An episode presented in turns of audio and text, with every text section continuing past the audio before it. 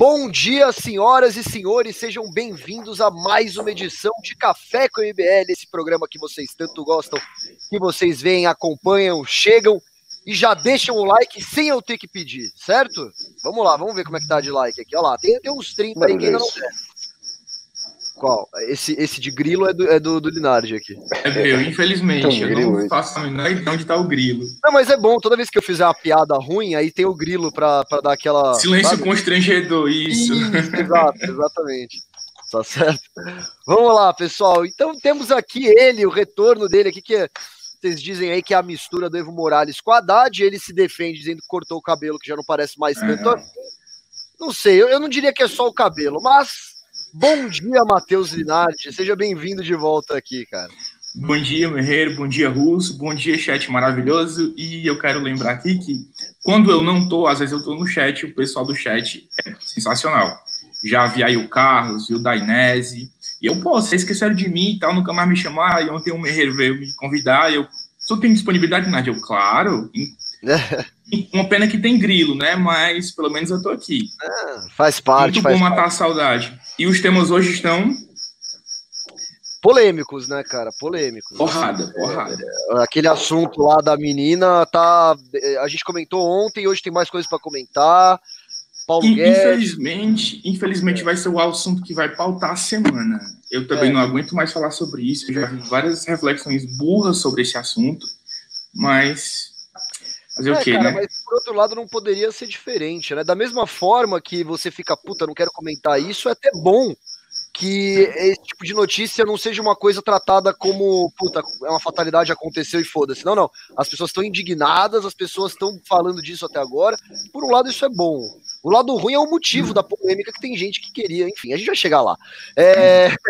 E é claro, temos ele aqui, o nosso queridíssimo professor de filosofia que vocês tanto gostam, Israel Russo, bom dia, Russo. Tudo bom, cara? Bom dia, Merreiro. Bom dia, Linardi. Já que o, os caras começam a obra aqui e aí começa a disputar com o Grilo. É, bom dia, chat maravilhoso. É, cara, hoje eu acho que é um dia de alegria, na verdade. Um dia que o brasileiro ele, ele esquece a política, ele esquece os problemas, se une, se junta e comemora o jogo do adulto Ney que vai acontecer às quatro horas aqui. Tava falando com, o desligado. Hoje tem, hoje tem outro jogo, então? Hoje é semifinal, né? Da Champions hoje é League. Hoje é PSG e quem, então? É aquele, é um alemão lá, eu nem sei falar o nome dele. O Bayern, que meteu oito lá? Não, não, não, não, não. O Bayern tá na, tá na outra chave. Ah, tá, entendi. Bom, o pessoal vai falar o nome aqui no, no chat daqui a pouco, provavelmente, aí, aí a gente vai ficar sabendo. Mas é isso aí. Então vamos começando aqui com a pauta do dia, que já, já, acho que já está mais do que na hora, né? Vamos lá então. A gente vai começar aqui, como, como o Linardo já adiantou, né? Tratando daquele assunto uh, pesado, né? Da menina que de 10 anos de idade que foi aí estuprada pelo tio dela, né? Dos 6 anos de idade aos 10 anos de idade, e ela engravidou. Né? E por uma autorização da justiça, uma que, como eu falei ontem, né, uma questão de humanidade, né, uma questão de porra, é biológica também, né, a justiça autorizou que essa menina abortasse o seu filho, né? E foi o que aconteceu. Ela abortou o filho, ela é, gerou toda uma polêmica, né? Os grandes patriotas conservadores aí queriam que ela tivesse o filho dela, né? Que coisa uma coisa maluca, né? Como é que pode? Uma criança de 10 anos ter um filho e o pessoal, não, não, não tem que abortar, tem que deixar ter mesmo e seja o que Deus quiser. Né? Imagina, se a, se a criança e o bebê morrerem, eu não sei, é o que? É, é vontade divina? Não dá para entender. Mas enfim, e uma dessas pessoas que vocês bem conhecem, que é a Sara Giromini, né? A.K.A. Sara Winter, foi lá e achou que seria uma excelente ideia divulgar os dados dessa menina, dessa menor de idade, o que é crime, e divulgar o endereço do hospital em que estava sendo realizado o aborto. Tanto é que parece que foi graças a Sarah Winter que tinha gente lá na porta, né? Chamando o médico de assassino. Aliás, o Russo até falou que a menina foi chamada de assassina também, né? Então, assim, uma, uma coisa terrível que a Sarah Winter fez. E aí houve uma vingança por parte do grupo Anonymous. Olha o que aconteceu. Anonymous vaza, vaza dados de Sarah Winter e do tio abusador. Olha aí. O grupo de hackers anônimos resolveu dar o troco na ativista Sarah Winter e divulgou seus dados pessoais em uma espécie de dossiê no Twitter. A bolsonarista divulgou o nome da menina de 10 anos que sofria abusos sexuais do próprio tio desde os 6 anos, pois a garota engravidou e precisou fazer um aborto. O grupo também vazou os dados pessoais de Romildo Hortêncio, o tio abusador. Então, olha só, acho que não tinha essa informação ainda da identidade do abusador, né? Esse aí, Romildo Hortêncio, vulgo, aí abre aspas para o tweet do antagonista. Vulgo bicudo, de 35 anos, acusado de estuprar e engravidar a sobrinha de apenas 10 anos em Guiriri. Guiriri, é isso. Não, Guriri, perdão, Guriri, próximo a São Mateus e pode estar escondido na casa de familiares em Ibirapuã, na Bahia, escreveu o grupo no Twitter. Logo após isso aqui, eu não sei nem se foi o tweet do, do Anonymous que fez isso, ou se já era uma informação que já a polícia já tinha, imagino que a polícia já tivesse, mas após isso, a polícia finalmente prendeu o Romildo Hortêncio, que é supostamente o estuprador, né? O, o tio que teria estuprado aí a menina. Russo, é, fala para que, que você acha que isso aqui é uma forma de vingança, né, cara? E aí, isso aí é, é moralmente válido, filosoficamente falando? Putz, cara. É uma pergunta difícil essa, interessante o, o, o debate. Mas acho que, se for falar moralmente, nem legalmente também acho que não, né? É ilegal. Acho que é ilegal e também acho que não, não é nem moral. Mas o, o próprio o grupo em si ele já, já é imoral, né? O próprio grupo já é um grupo de, de criminosos virtuais. Então, mas assim, já que já vazou mesmo, né? É, eu, eu acho que, que é o seguinte, cara. A gente tem que, tem que analisar essa situação com um pouco de calma, com um pouco de frieza, porque qualquer coisa que tu fala sobre isso é, tu pode estar tá falando de fora do, do, do, caso e não tá sabendo o que está acontecendo. É, a menina mesmo, é, a, gente, a gente ficou sabendo ontem que ela queria fazer aquilo, né?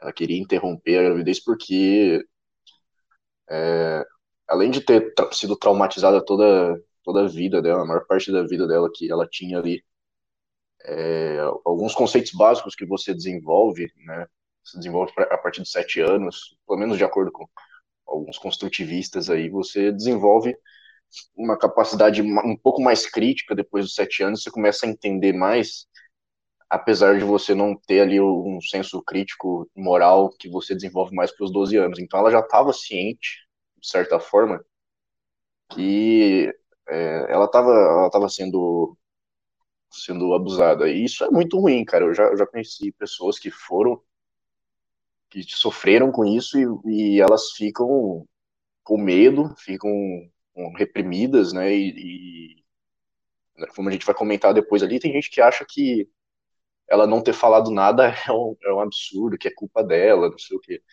Então, cara, é, é, essas pessoas que falam esse tipo de coisa falam sem pensar. Então, eu acho que é que a gente precisa pensar. É, tem, tem gente falando, não fala assim que dói, mas é, é complicado, cara.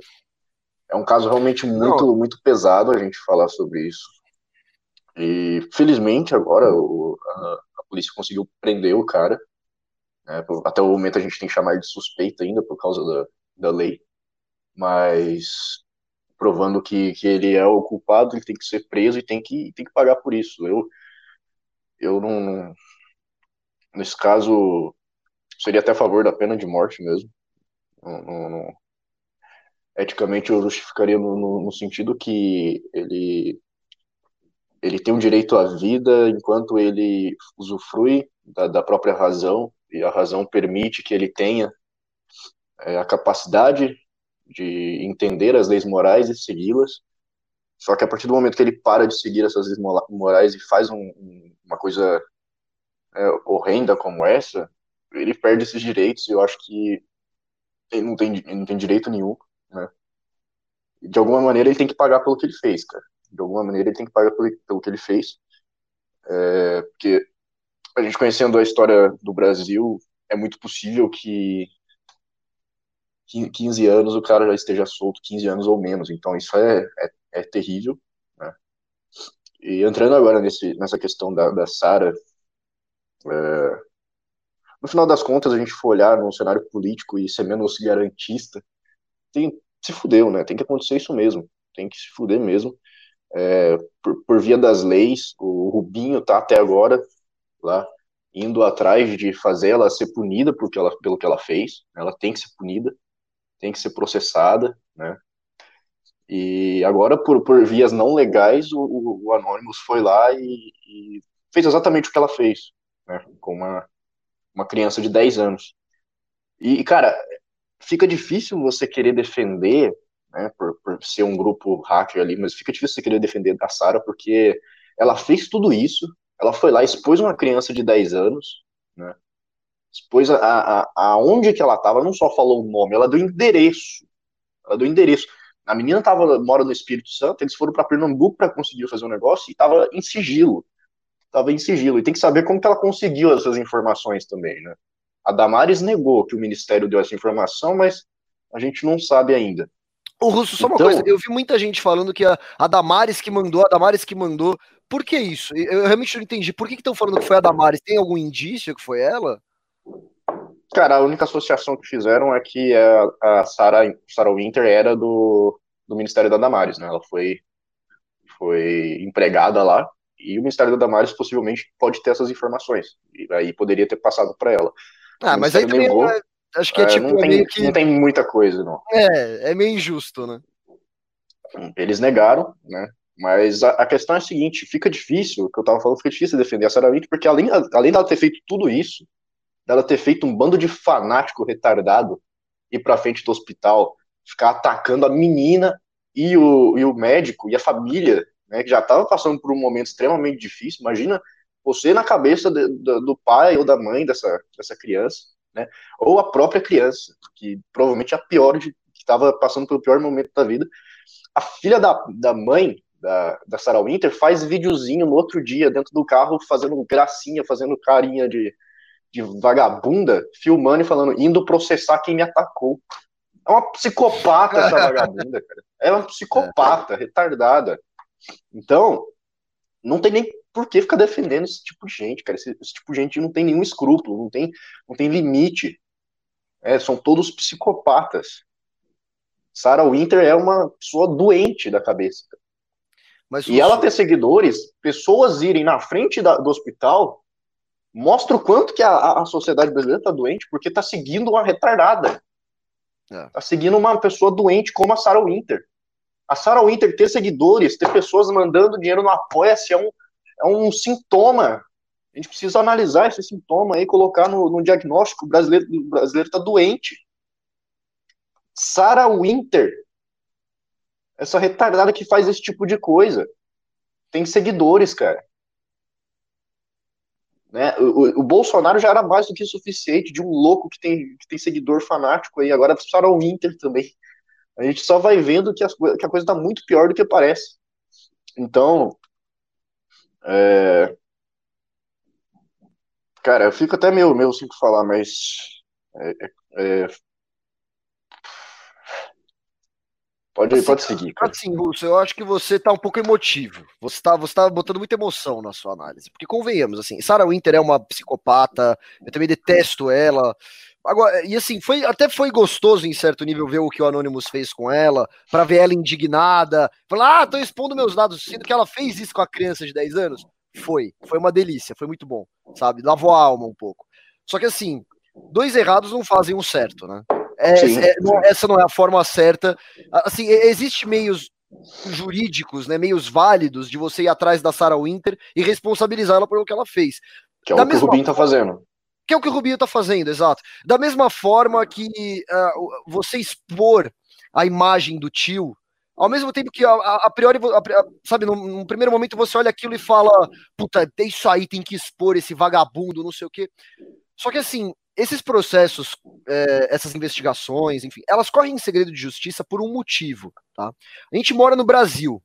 A gente já viu várias vezes, e eu já comentei isso aqui, é, pessoas que aparecem no Facebook assim, ah, esse cara é um pedófilo, e o cara no dia seguinte é linchado, e ele é morto a paulada na rua, sendo que ele não tinha porcaria nenhuma a ver com o negócio, né? Então quem garante que esse cara que o Anonymous mostrou é o estuprador, sabe, naquele momento que eles mostraram, eles não são os julgadores do negócio. Eles podiam muito bem pegar essa informação e dar pra polícia. Aí sim. Aí eu ia falar, pô, os caras são heróis. Né? Mas isso aqui, fazer isso aqui, não é heroísmo. É querer aparecer e é querer aparecer de forma irresponsável. Matheus Linari. Isso, isso, é. isso é óbvio. Eu não, eu não defendi em nenhum momento isso, só para deixar não, não, claro. Cara, eu sei que não, eu sei que você não defendeu. Principalmente, principalmente em relação ao, ao, ao tio, né? Que é uhum. aquilo que você falou, cara. Pode não ser nem cara, né? Não dá para você confiar no Anonymous, que é um grupo de criminosos, né? Sim. Que é um grupo de, de hackers.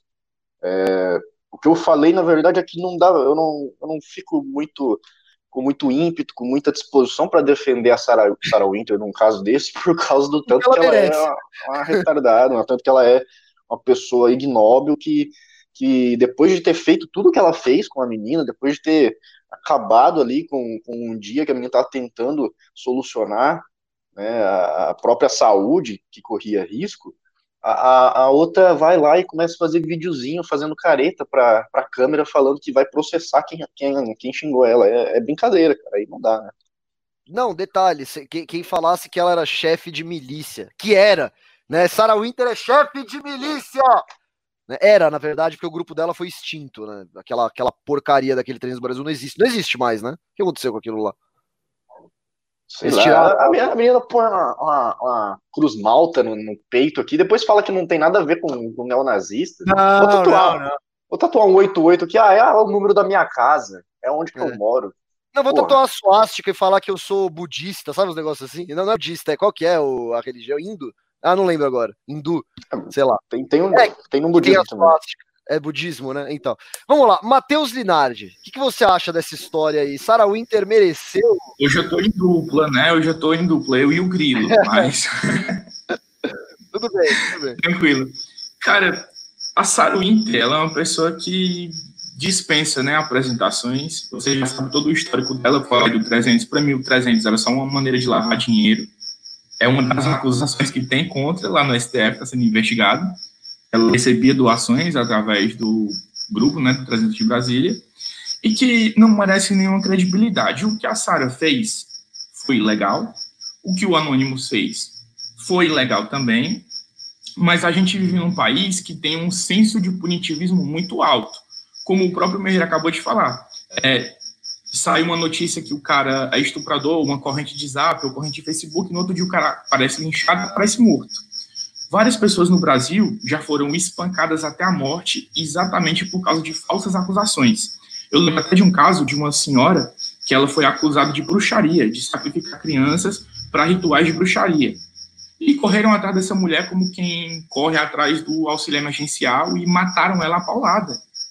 E que a gente gravando, as pessoas não se importaram em querer salvar a mulher, estavam mais preocupados em gravar, pegar o celular e mostrar toda a barbárie da nossa sociedade. Quando o Russo falou que isso é um sintoma do que a gente vive, ele foi na jugular do problema. Olha só como é doentia a cabeça das pessoas quando defendem que a menina continuasse com a gestação. Ela não sabia que estava grávida, ela descobriu que estava grávida dias antes de entrar na justiça para ter direito ao aborto legal, né? Porque está lá no Código Penal dizendo que se você é vítima de aborto, de estupro, você tem o direito ao aborto. O que foi que o pessoal encrencou aí foi com a questão do. Ah, eu não posso fazer nada com grilo, galera. Infelizmente, não tem como. Mas o que foi que o pessoal falou foi da questão da, da norma técnica, Merreiro, das 22 semanas, que nada mais é do que uma orientação médica, ela não tem força de lei. Ela é uma norma infralegal. Ela não pode suplantar o Código Penal. Então, aqui não cabe é, debate se o aborto foi legal ou não. Ele foi legal. A criança, na hora que ela soube que estava grávida, ela tira, tira, tira, eu quero minha vida de volta. Poxa, como é que as pessoas querem defender que a criança não, mas ela tinha que carregar pelo menos mais um mês e depois fazer o, o parto prematuro? Cara, isso é desumano. É desumano você pedir para uma criança que foi abusada desde os seis e descobriu que estava grávida aos 10 continuar com uma gestação que ela nunca quis, da qual ela foi vítima, ela teve a infância dela roubada por esse tio, e ela ia ter a infância roubada por essa cruz que a direita jacobina queria botar nas costas dela. Então, não há aqui que se falar, não, mas a menina tinha que ter aguentado. Caralho, meu irmão, a vida dela não é a tua, não. Ai, porque não doou? Merreiro, russo, eu vi coisas, assim, tenebrosas na internet, o pessoal dizendo, ai, mas por que, que ela não denunciou? Por que, que ela não tomou pílula anticoncepcional? Uma menina de seis anos, cara. De dez anos que agora faz gestação. Como é que ela tomar coquetel anti-DST? Isso você faz com uma vítima que é maior de idade. É impensável, né, Lina? É, impensável. Não, cara. Seis anos. A culpa, a culpa, seis, seis anos. anos. Eles querem cobrar responsabilidades que uma pessoa adulta hoje não tem, porque não é todo mundo que faz isso. Sem contar que o estupro, ele meio que, que destrói o seu psicológico. Não é todo mundo que é vítima de um estupro que consegue falar, olha, eu fui vítima de um estupro. Cara, é muito difícil, muito difícil para uma pessoa chegar e falar que foi vítima de um estupro. Imagine uma criança que presume-se que tudo que ela fala é mentira, né? Porque essa é a, a, concepção que as pessoas têm da criança. Ah, a criança gosta de mentir, sendo que são as pessoas mais honestas que eu conheço. É muito difícil uma criança mentir para você. Ela sempre olha na sua cara e vai falar o que dá na cabeça dela, sem se importar se vai ferir os seus sentimentos ou não. Só que nesse caso, quando você trata de, de crimes, a opinião da criança ela nunca é levada em consideração a priori pelos próprios pais, pela família, às vezes pensa que é uma brincadeira que saiu de controle, mas não. A gente sabe que a maioria dos estupros né, da, é, acontecem exatamente por pessoas da família ou por pessoas muito próximas à família, do ciclo interno. Uma pequena minoria é em relação às pessoas de fora. Então, o, a melhor coisa que aconteceu em sair do Anônimos com a Sarah Winter foi Sarah Winter está banida das redes sociais temporariamente, né? Acabei de pesquisar aqui, não tem ela no Instagram, não tem ela no Twitter, não tem ela no Facebook. Então, pelo menos isso eles conseguiram. A direita juntou-se com a esquerda, é bom lembrar, e fizeram denúncia em massa, porque o que a Sarah Winter fez colocou uma criança de 6, aliás, 10 anos em risco. Disse, olha, ela está nesse hospital, e aqui eu vou fazer o advogado de defesa da Damares, viu? A Damares, ela disse no Instagram dela que queria ajudar a criança mesmo que ela abortasse. Isso irritou profundamente a claque bolsonarista. Quiseram cancelar a Damares. E ela dobrou a aposta, Meira, ela dobrou a aposta. Ela disse, olha, essas críticas não vão me silenciar. Eu vou ajudar essa menina sim. Eu entendo o sofrimento dela. Eu era abusada com a mesma idade que ela tinha eu entendo pelo que ela está passando e não é só ela que eu quero ajudar, eu quero ajudar outros meninos e meninas que estão passando pelo mesmo. As pessoas, Merreiro, elas olharam para uma polarização. Umas queriam que ela tivesse o filho, outras queriam que ela abortasse. Pouquíssimas pessoas olharam para a dor e pelo sofrimento que essa menina estava passando. A Damares foi uma delas, o Arthur foi uma delas, Danilo Gentili foi uma delas. E é nessas horas que a gente separa o joio do trigo. É a parte das pessoas que julgam o mundo com a sua visão de confirmação e as pessoas que entendem que o mundo real tem problemas reais de pessoas reais. Foi a mesma coisa que eu falei lá no meu Instagram. Sensacional, cara. Sensacional. Isso aí é que você falou é perfeito. É, muito bom. Até superou o barulho do grilo, a sua opinião aí, de tão boa que ela ecoou oh. no programa. Que bom, pelo menos isso. Só colocar um negócio. Fala, Russo.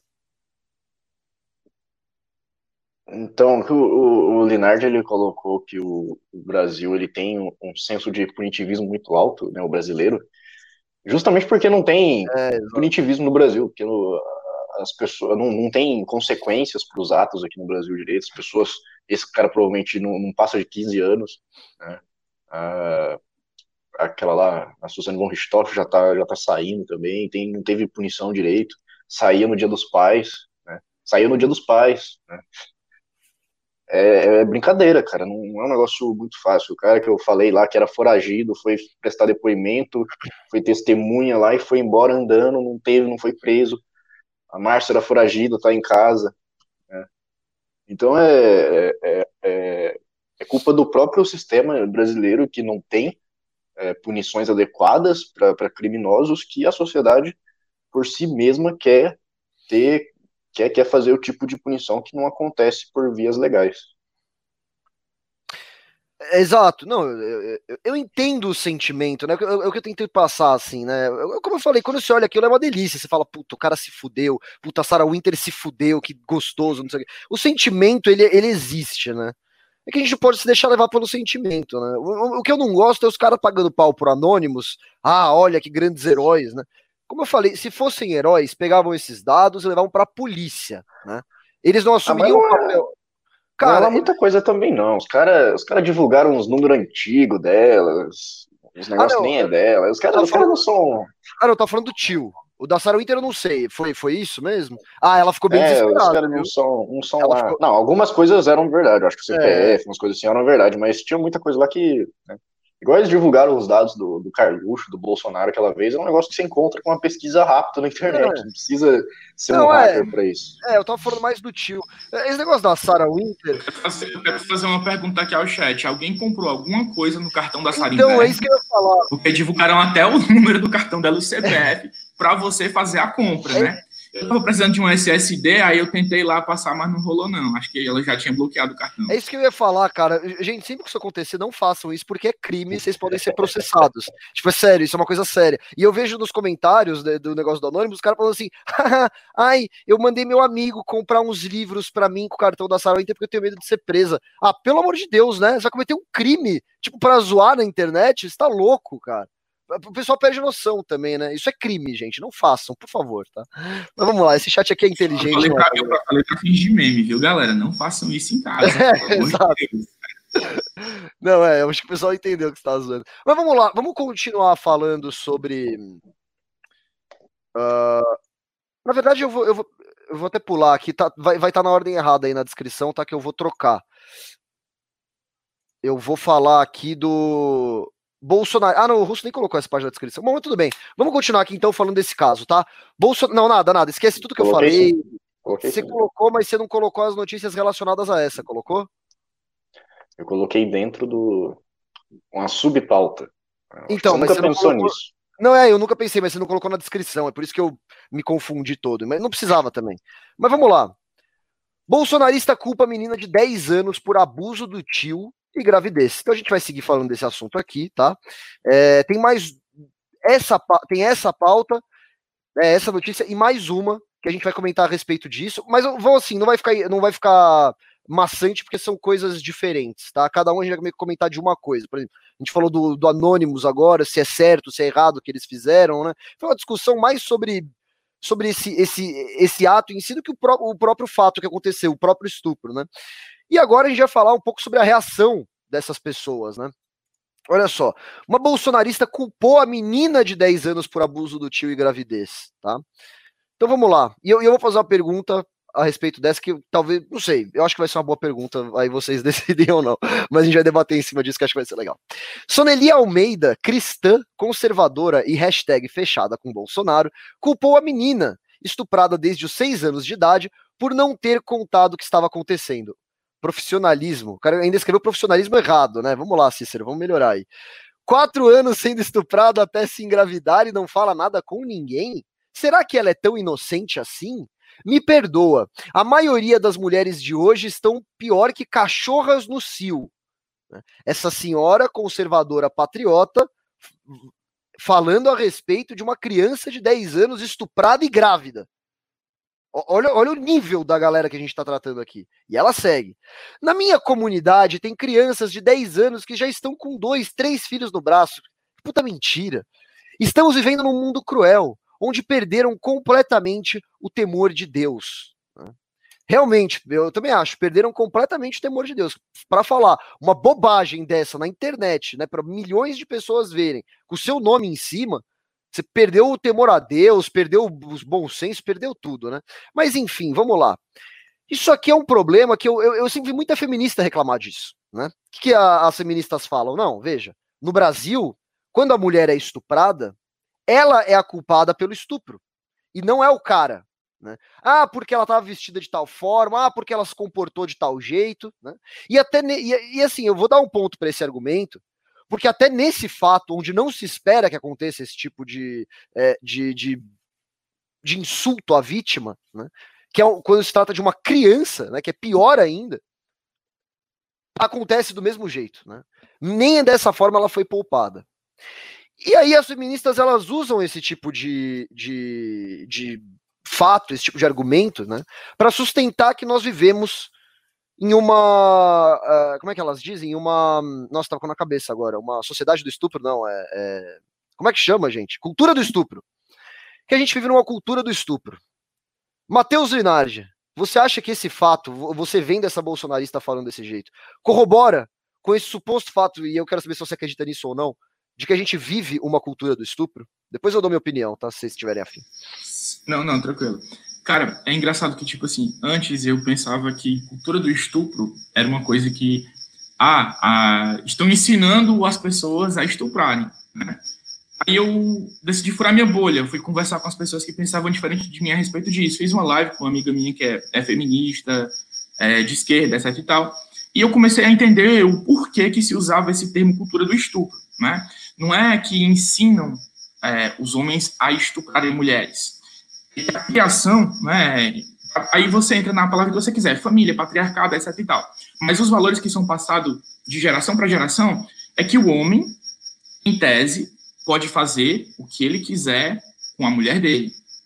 Ou seja, existem muitos casos de homens que, que saem com as mulheres e já assumem que elas vão né, transar com eles, ou que eles acham que têm direito de transar com elas somente porque elas saíram com ele, elas se colocaram naquela situação. Isso é o que elas chamam de cultura do estupro. Cultura do estupro é o homem achar que pode subjugar a mulher por ele ser homem, por ele ser mais forte e por ela ter dado o sinal verde. Cara, infelizmente isso acontece bastante. Aqui na, na, na minha região rolou uma hashtag no Twitter, Exposa de Cariri, e nela mostrou uma lista de uma lista de caras, inclusive vários amigos meus, que eram ou assediadores, ou já tinham estuprado alguém nesses contextos que eu acabei de falar, ou tinham tratado as mulheres de forma muito grossa.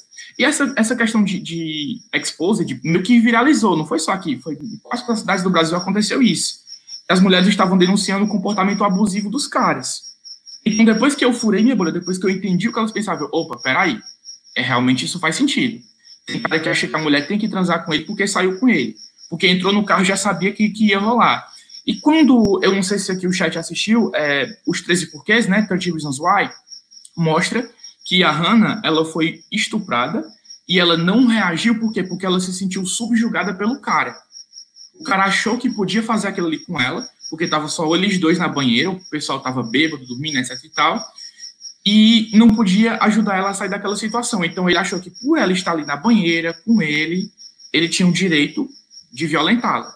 Merreiro, infelizmente, a sociedade brasileira passa muito por isso. Tem muitos caras desse jeito aí. E a, a, agora, voltando para o tema, né, que é o estupro. Ah, mas a menina tem culpa. Não, ela nunca tem culpa, a vítima nunca tem culpa, jamais vai ter culpa. De crime nenhum. A vítima nunca tem culpa. E não é só com criança que acontece isso, não, viu? Hoje eu fui surpreendido, olhando aqui o jornal local, uma cidade aqui vizinha, Crato, uma senhora de 74 anos, olha só, 74 anos, foi violentada por um cara de 19 anos. Ela estava provocando, ela gostava, não, ela estava indo a caminho de casa, encontrou com esse meliante e o cara foi se aliviar nela. A culpa não é da senhora, ela não estava provocando, ela não é uma senhora super sexy, ela não estava de shortinho curto, né? Vamos deixar de querer culpar a vítima sempre. A vítima não tem culpa de nada. O cara que é um doente. Até porque o estupro é um comportamento antinatural. Você está usando da sua força para subjugar alguém para realizar, satisfazer sua lascívia. Lascívia, para quem não sabe, galera, é desejo sexual. Então aqui não cabe falar de culpa de criança, de culpa da idosa, de culpa de vítima que for. Tem muito menino, menino, homem, que é estuprado, seja por padre, seja por tio, seja por pai. A culpa é deles também, são eles que estão provocando. Cara, isso me revolta muito quando as pessoas dizem isso, sabe? E não é só porque é um discurso de, de esquerda, não, galera. Olha só, existem pautas que elas são ambidestras. Né? Você ser contra o estupro não é pauta de esquerda, é pauta de quem tem bom senso é pauta de quem entende a lei, é pauta de quem entende como deve ser uma sociedade harmônica. Então não dá é, para você jogar na conta do mimimi isso aí, não. Cultura do estupro existe. Agora, o que é que precisa, Merreiro? O que é que precisa, Russo? E para o chat maravilhoso que está nos acompanhando, precisa que a comunicação dessas pessoas que militam contra a cultura do estupro seja mais efetiva. Porque eles falham muito quando eles passam a mensagem.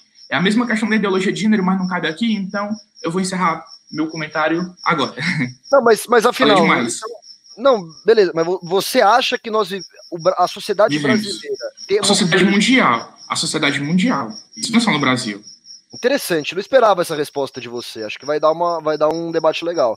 E aí, Russo, fala, fala o seu lado aí. O que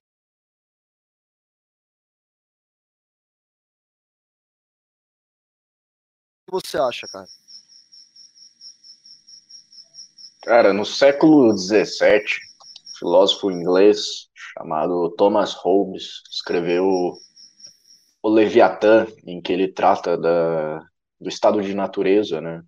Ele, ele trata ali do contrato social e ele começa apresentando o estado de natureza. É, ele basicamente diz que o homem é o lobo do próprio homem.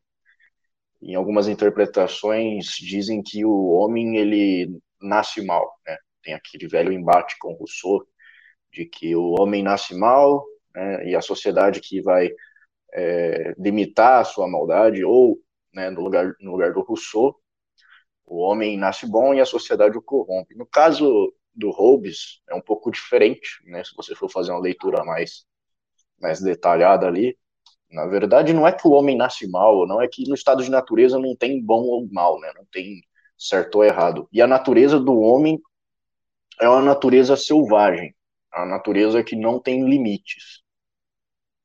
E o que, o que a gente vê na sociedade atual é que o homem ele ainda permanece com um instinto selvagem muito aflorado. E atualmente a, a, a mulher, né, ela vem ganhando, vem ganhando seus direitos, ela vem é, saindo daquele, daquela subordinação que ela tinha ao homem. E quando ela entra nesse mundo, né, nesse mundo selvagem do mercado, não sei o quê, das ruas, ela acaba é, enfrentando isso, esse tipo de coisa. Né? É, você pode estar, tá, a mulher pode estar tá andando de Uber hoje em dia, e do nada o cara começar a dar voltas e levar ela para um canto e, e, fazer o que quiser. Né? Porque o homem é, é, continua sendo um animal selvagem, continua sendo um psicopata, né? Que, que tem ali o, os instintos primitivos dele acima da própria, da própria razão. A razão é justamente aquilo que, que impede o ser humano de, de, de atravessar os direitos individuais do, do, dos outros. Então, é, essa, essa natureza ela acaba atingindo diretamente as mulheres porque é, não só agora, é óbvio, já faz muito tempo que as mulheres vêm adquirindo seus direitos, vêm aqui, principalmente no, no Ocidente, é, participando cada vez mais ativamente da sociedade, e isso acontece em tudo qualquer lugar, cara, isso acontece em tudo qualquer lugar. Porque né, a gente vai a discursos ridículos dos, das feministas, é óbvio, é, coisas muito que não fazem muito sentido, né? Tem, tem muita coisa ridícula, mas tu, tu tem que parar para analisar e ver que realmente existe ali, principalmente no aqui no, no, no Ocidente, que enquanto está acontecendo essa mudança, continua uma parcela boa dos homens sendo uns caras que são animais, uns caras que são animais e acaba atingindo diretamente as mulheres. Então, é, essa situação aí mostra que as pessoas que ainda estão num sistema mais atrasado, elas começam a enxergar isso como, como o seguinte, ah, se a mulher ela está avançando, ela está evoluindo, então a culpa é dela. Né? A culpa é dela. Porque ela que está se colocando vulnerável. Mas aí eu não consigo encaixar esse caso nisso, porque é uma criança de 10 anos. Né? É muito difícil você tentar entender o argumento dessa, dessa mulher, dessa bolsonarista, porque se trata de uma criança de 10 anos, que não tem escolha nenhuma, né? 10 anos tu quer, tu quer brincar, cara, tu quer, quer se divertir, você não tem muito senso de, de muito senso crítico, você não tem muito senso das coisas que estão acontecendo. Então, é, como que você tenta imputar a uma criança a responsabilidade por ter sido abusada por quatro anos pelo tio, né?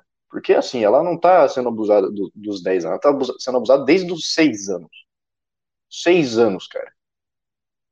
Teu cérebro nem desenvolveu completamente ainda. Né? E aí o, o, o que acontece? Isso aí é, é o tipo de coisa que a gente que a gente fala que é a pessoa que não tem escrúpulos e que tem uma mentalidade que não está adequada ainda, não participou ainda de um debate público, está só jogando ali uma opinião ao véu, né? jogando uma, uma análise que não, não faz o menor sentido, tentando colocar uma criança como culpada. Olha só esse comentário. Posso falar o comentário do Marcos? Achei bacana o que ele falou, complementando o seu ponto. Ele falou: Russo, do ponto de vista lógico e filosófico, o desejo não se tem o controle. Ninguém fala eu não vou desejar, né? mas o comportamento se controla. E quem não o controla é um escravo do desejo. Achei interessante. É, isso é, isso é um pensamento que vem desde o próprio Santo Agostinho, né? Que no Santo Agostinho ele faz, a, ele faz o inverso ali, né? Você tinha muitos pensamentos que diziam que o, o desejo é você a liberdade na verdade é você conseguir fazer aquilo que você quer você satisfazer os seus desejos você poder é, ter a possibilidade de fazer essas coisas e o Agostinho ele inverte fala não você se deixar levar pelos desejos carnais é justamente você se tornar escravo dos seus desejos né? você não está livre aí você está preso aos seus foda, desejos foda carnais. Foda pra, foda pra caralho. É, não, e, e aí depois você vai ver que Kant e, e, o Roger Scruton, por exemplo, eles vão dizer a mesma coisa. Porque se você não está com a sua razão em pleno funcionamento, se você não está dando, não, não tá dando prioridade à estrutura básica da tua mente, que consegue deliberar, que consegue agir com racionalidade, você não está sendo livre. Né? Você não está escolhendo nada. Para escolher, você precisa da razão. Você precisa da, da, do pensamento lógico. Então, você se guiar pelos sentimentos não é ter liberdade nenhuma, né? É aquilo que, eu acho que o próprio, não sei se foi o Roger Scruton ou foi eu que falei isso, mas é, a liberdade é inútil para quem escolhe negá-la. Então, quando você cerceia a sua própria razão, você, você fica num sentido animalesco, como esses caras aí, você está negando a sua própria liberdade. Muito bom, muito bom. Mas e aí, afinal de contas, nós vivemos uma, uma, uma cultura do estupro, na sua opinião? Você concorda com o Linardi, com a análise dele, por exemplo? Não. Eu porque não, não acho que. Porque precisa, precisa ter uma cultura do estupro, você precisa ter meio que é, nos meios culturais incentivos ao, ao estupro. Então, eu é, vejo muita coisa assim. É isso que eu ia falar. A gente tem que definir também o que, eu é. Acho que isso não, eu acho que isso não vem muito da cultura. Isso, acho que isso vem muito mais do, do próprio animalesco do próprio da própria natureza selvagem do homem, como eu trouxe aqui de Thomas Hobbes, né, do que uma cultura construída socialmente. Eu acho que, isso é mais uma uma explana, mais uma exposição dos próprios sentimentos é, selvagens do homem.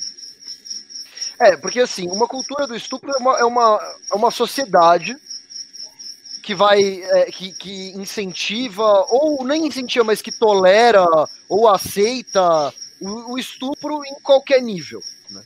Né? Eu não acho que a sociedade brasileira seja assim. Né? Eu acho que existem sociedades assim. Então, existe cultura do estupro, existe. Né?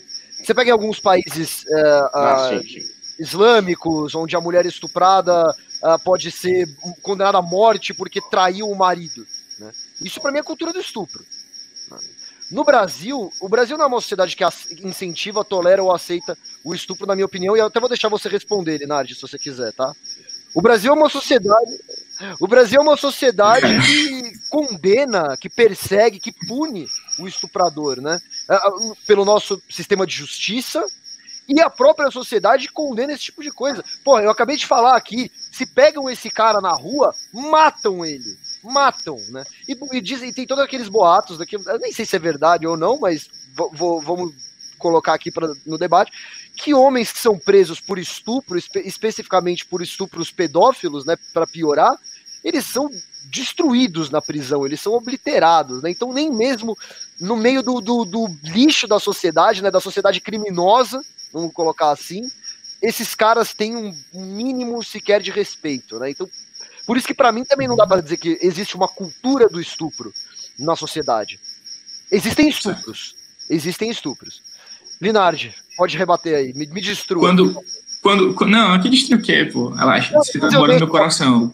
Eu faço é, em você depois. É o seguinte, o termo cultura do estupro, ele é empregado de forma errônea, correto? Mas o que, ele, o que eles dizem que é a cultura do estupro é o que a gente passa na sociedade. E eu vou trazer um dado ainda mais chocante aqui, que é aquilo que revolta muita gente quando fala todo homem é um estuprador em potencial. Isso todo mundo fica assustado, assim, como assim, como assim, como assim? Não, eu não sou estuprador e tal, não sei o quê.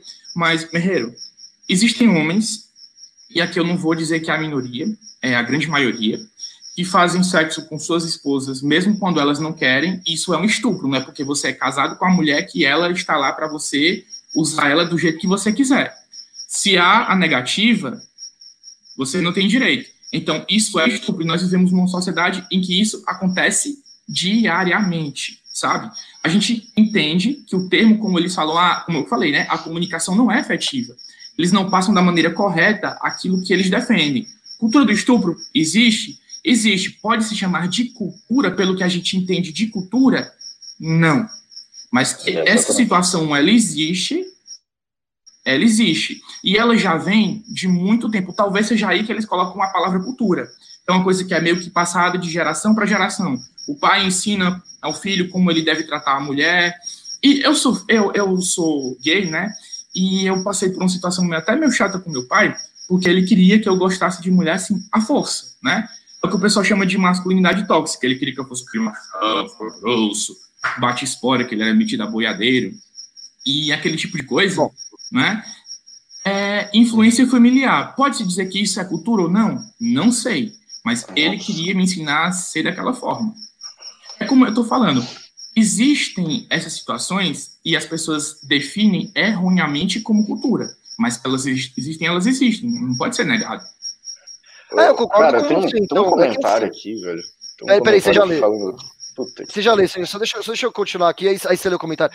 Não, então eu até concordo com você. É que é o que eu te falei, não dá para chamar de cultura, porque quando Sim. você fala em cultura, é algo que está enraizado na sociedade. Por exemplo, o que você passou com seu pai, eu acho que é um problema que pode ser considerado uma, uma cultura ou algo que está enraizado. Essa homofobia do pai que não aceita o filho, que é homossexual, isso é uma coisa que, que tá meio que.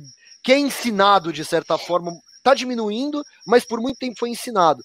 Da mesma forma que agora o negócio do estupro é, é o que você falou, acontece, mas eu não acho que seja é, incentivado, apoiado é, ou tolerado pela sociedade.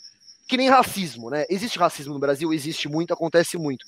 A cultura é intrinsecamente racista, a sociedade tá, tá no, na raiz dela ser racista? Eu acho que não. Entendeu? Eu acho que não. Eu acho que é o mesmo caso com o estupro. É, é, medidas diferentes, sei lá. Fala, Russo, qual que é o, o, a parada que o cara falou de besteira?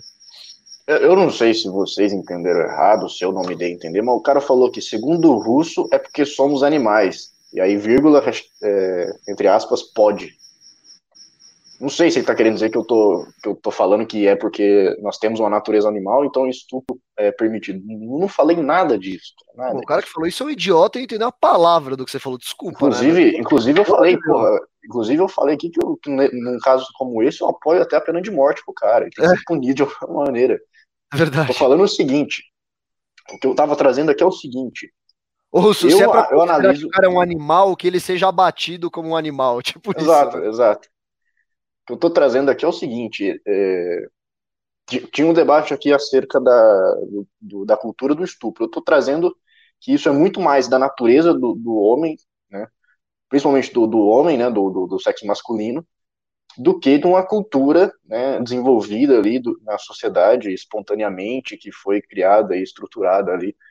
Então, não, não tem nada a ver com, com uma falta, um niilismo moral, alguma coisa assim, querendo justificar que o cara faça.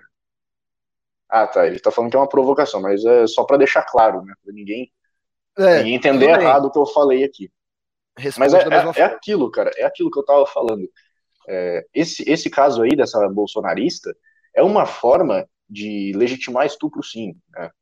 É, dela tá querendo jogar a culpa na vítima, dela tá querendo é, colocar a responsabilidade do caso em quem sofreu, em quem foi abusado. E nesse caso é mil vezes pior porque é uma criança de 10 anos. É, mas se a gente for generalizar, isso aí acontece. E como a gente viu, a, a repressão a essa, a essa, fala dela foi muito grande. Né? A repressão a essa fala dela foi muito grande. A repressão ao caso Exato. foi muito grande. Né? Então, é, é como você estava dizendo, aqui no Brasil, o, a, a, a, a punidade contra o, o, estupro vem muito mais da sociedade, né, da própria sociedade em si, do que do, do aparato estatal. Né? A sociedade repudia com todas as forças o, o estupro, né? e principalmente estupro com, com pedofilia, que aí já é um outro nível. O cara ele vai ser dilacerado na cadeia. Né? Então... Eu acho que é o pior crime possível esse, né? Eu, eu, não consigo imaginar um crime pior que esse, assim, é, de verdade. Cara, eu, não, eu também não consigo, porque assim, são quatro anos, cara. É. Quatro anos cometendo esse, esse crime. É um negócio. O que, que, que, tem que fazer para um cara desse pagar? Então, eu já começo a pensar um pouco sobre a pena de morte. Eu já começo a falar, putz, pior que o cara pode não pagar muito, né? Que ele deve pagar com a pena de morte. Acho que ele tem que esse é um é, dilema foda, mais um né? Tipo pouco, assim, né, que, que, que, é o certo de fazer com um cara desse? Isso é uma, uma boa discussão também, né? Porque é complicado, né? Imagina você, enquanto sociedade, decidir o que fazer com o homem que comete o pior crime possível, né? Só que você tem que decidir isso, é o pior crime possível. Só que você tem que decidir isso de forma não emocional, né? De forma, assim, é, fria e calculista, vai, vamos dizer assim. É, isso, é, isso é uma coisa, um desafio para para a sociedade humana, assim, sabe? Uma, uma leitura. Ô, lá nos Estados Unidos, quando um cara ele é um, um predador sexual, né, que é o termo que eles usam lá, e ele foi condenado por esse crime, quando ele sai em liberdade, ele tem que procurar a prefeitura e se registrar como um predador sexual, como um estuprador. Para que as pessoas sejam cientes que ali, na, naquele lugar, reside um cara com esse potencial. Tem um, um, filme muito bom chamado Pecados Íntimos, que é com a Kate Winslet, que fala exatamente sobre isso. O cara, ele, ele é pedófilo, ele foi preso, ele cometeu abuso, foi preso, foi solto depois, cumpriu a pena e tal, e ele continua a ter os desejos, ele não consegue controlar. Então, como ele sabe que ele não vai conseguir controlar nunca, ele vai e amputa o próprio órgão. Ele toma essa atitude extrema. Aí a, cabe aqui a gente saber se vai, é, é, será que uma castração química ela seria efetiva, porque a gente vai falar aqui de reincidência, não é? A castração química ela só vai servir nos casos de reincidência, ela não vai servir nos casos de prevenção ao estupro. É, só para casos é onde, futuros, né? Só para casos é... futuros. Vai reduzir bastante? Vai, mas a gente tem que discutir medidas que a gente não tenha mais indicadores tão assustadores de violência sexual dentro da família. Isso é muito complexo de você controlar, porque não é um BBB na casa de todo brasileiro sabe? Você não sabe o que passa na casa do seu vizinho, por isso que o nome do filme chama-se Pecados Íntimos, porque em cada casa se esconde algum segredo assim devastador. Mesma premissa de Desperate Housewives, eu não sei se alguém já assistiu, enfim, por aí. Cara, deixa eu só ver outro comentário aqui que estão falando que existem níveis de intensidade nessa cultura. O Brasil aceita sim pequenas atitudes de invasão do corpo da mulher. Existem vários tipos de assédio e barra estupro. Não, é, é aquilo daí... que a gente tá, tava falando. Eu acho que no, o correto não é chamar isso de cultura. Acho que não faz muito sentido, cara. É, é, tem é gente trazendo aqui o elemento do funk, por exemplo, que é um, um elemento cultural que, que, seria incentivador do estupro. Mas eu não, eu não conheço o funk, eu não sei se existem realmente letras que incentivam é, o estupro, que incentivam o abuso. O, o, o assédio deve incentivar, provavelmente mas estupro eu não sei, eu não, realmente não conheço. Mas deve, também tem uma diferença entre o assédio e o estupro. Então, Exato. Eu, eu né, para fazer melhor isso, eu não chamaria de cultura, cara. Acho que cultura é uma coisa diferente. Então, só é. para fechar aqui, nós três concordamos que essas situações elas existem, só não dá para chamar de cultura, correto? Só para é, a galera não ficar perdida. Pronto. Porque o pessoal do chat parece que não está entendendo muito bem aqui a, a É, questão. porque quando, é o que eu estava dizendo antes, quando você fala cultura, você está dizendo que esse problema ele está enraizado na sociedade, que ele é estimulado, tolerado ou aceitado, certo? Não, não achamos que é isso que acontece, apesar de que existe esse problema, e enfim, e todo aquele papo que vocês já ouviram. Mas vamos seguir então. enraizado na sociedade. É. Mas vamos, vamos seguir então, uh, falando aqui mais um pouco sobre esse tema que é pesado, mas que, puta, isso aqui, cara, quando eu vi isso, eu, eu, eu, fiquei muito puto, assim. Era um áudio do Olavo de Carvalho, né? E eu até vi quando mandaram no grupo lá da, da redação, né, para fazerem matéria disso. Aí eu fui ouvir, cara. Em caso similar a esse da menina, né, que a gente estava falando, Olavo de Carvalho relativiza a pedofilia. Olha só.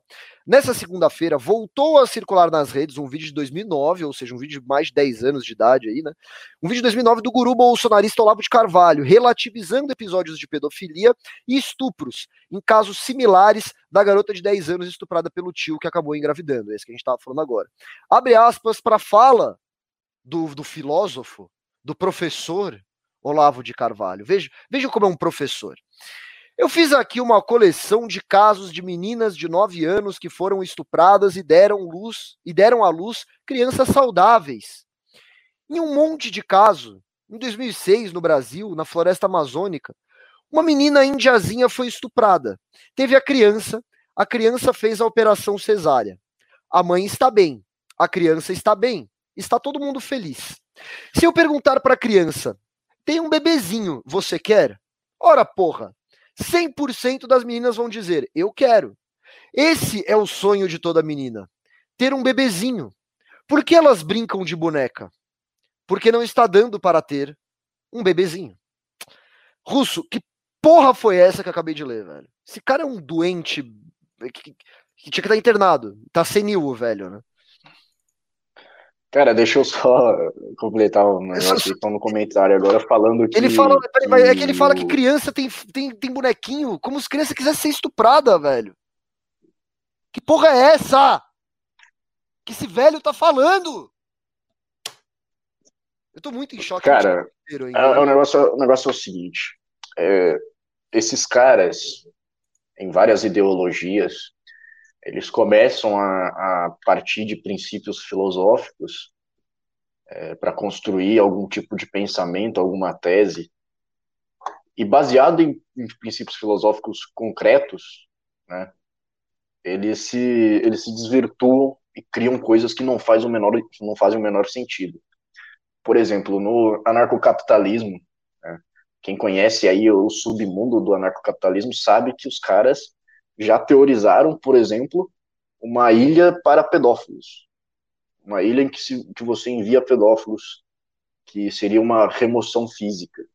E aí começa ali um debate sobre a propriedade do corpo, sobre o direito de decidir, aí se a criança tem propriedade ou não. Aí os caras, ah, peraí, se a criança não tem propriedade, então não existe pedofilia. Então é um negócio, é óbvio que eu não estou falando que todo ANCAP pensa isso, mas tem o submundo do, do, das ideologias, dos pensamentos, que teorizam umas coisas absurdas. E o Olavo de Carvalho, ele não é um submundo, ele é um cara que está que ele tá em, em, em palanques, né? Ele tá no mainstream. Ele tá, ele tá no mainstream hoje, e desde sempre ele também. Ele, ele era jornalista, ele, ele passou por, por muitos veículos e também é, sempre teve ali o curso com relativo sucesso e o cara nunca se furtou de fazer umas teorias ridículas. Então, ele começa a partir de princípios filosóficos para terminar em teorias completamente ridículas, teorias completamente é, não filosóficas, né? não, não éticas, e, e aí é que entra o problema. É, exatamente. Mas o. Não sei, posso estar falando besteira aqui, mas o Olavo ele é um cara que provavelmente passou por alguns traumas aí, ele tá falando, ele fala ali por causa desses traumas que ele passou, ele conta que ele mesmo foi abusado quando ele era na escola, né, os, os garotos, é, eu não lembro exatamente o que, que ele fala, mas os garotos provavelmente abusaram ele lá e falou que tinha um cainha lá que enfiava o dedo nele. Ah, é? Ah, eu não sabia disso. Tinha umas coisas lá que.